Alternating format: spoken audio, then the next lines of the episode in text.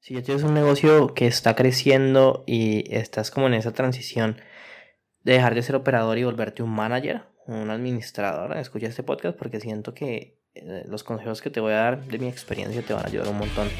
Pasé los últimos tres años aprendiendo de los marketers más brillantes de la actualidad y ahora estoy construyendo un negocio que me genere mi primer millón de dólares. La verdadera pregunta es cómo lo haré sin inversionistas y desde cero sabiendo que las economías de los países de habla hispana cada vez están peores. Este podcast está aquí para darte la respuesta. Sígueme mientras aprendo, aplico y comparto nuevas estrategias de marketing para escalar mi negocio online utilizando solamente redes sociales, embudos de ventas y publicidad paga. Mi nombre es Sergio Eduardo Perdomo y bienvenidos a mi primer millón. Hey familia, ¿cómo están? Aquí Sergio Perdomo y bienvenidos a un nuevo episodio de mi primer millón. Oye, hoy quiero hablarte de esa transición, ¿no? De operador a manager, porque uno cree que es fácil, pero no. Por ejemplo, a ver, a medida que mi equipo ha ido creciendo poco a poco, pues yo he dejado de hacer cosas operativas, pero igualmente te tengo que estar encima de las personas, midiéndolas, ayudándoles, dándole feedback. Y si uno se relaja, pues no van a funcionar bien.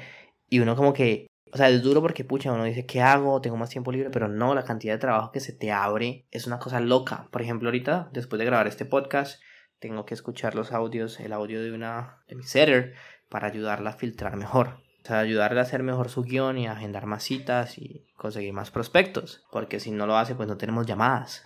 Entonces, básicamente lo que quiero contarte el día de hoy es la importancia de uno como CEO después de que deja de operar de construir procesos, de cómo medir. Y después de empezar a medir a cada persona de tu equipo, está haciendo las cosas, cuánto tiempo está dedicando, cómo lo puede hacer mejor. Todo eso es súper, súper importante porque si no se hace, pues tu equipo no va a crecer. Y más adelante tú vas a contratar a alguien para que haga esas mediciones. O sea, digamos que tu trabajo nunca se acaba.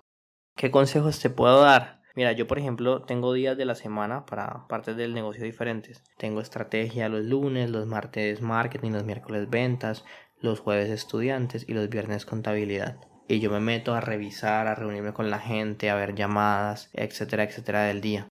Y hay veces las cosas pasan, por ejemplo, hoy estoy grabando estos podcasts hoy miércoles y debería haberlos grabado ayer, pero no pude porque ayer fue el cumpleaños de mi novia. Pero entonces estoy corriendo para ponerme al día con lo de ayer y lo de hoy. Así que eso es como un poco la, la invitación, ¿no? De pon un día para cada cosa y mide. Por ejemplo, tu closer.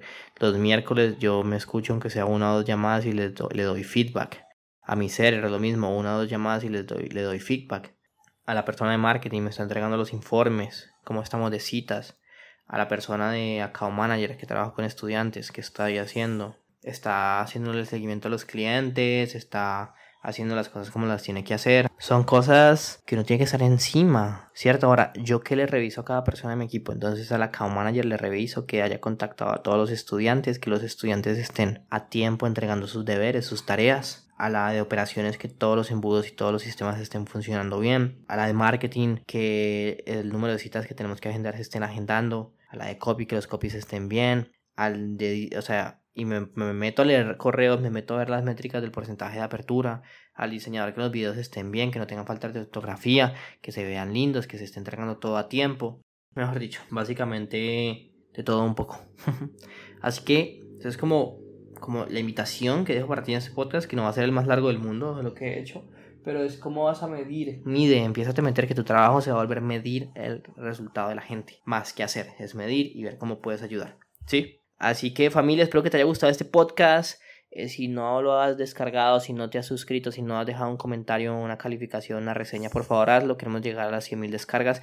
Y la única forma de que se le muestre a más personas, pues es que tú lo compartas, que tú lo descargues, que tú dejes un, comentario. Entonces, por favor, ve y déjalo. Sería brutal. Y si quieres que te ayudemos a llevar tu negocio a los 30 mil dólares al mes o más, Sergio, vas a Sergio Perdón en Instagram, me mandas un mensajito.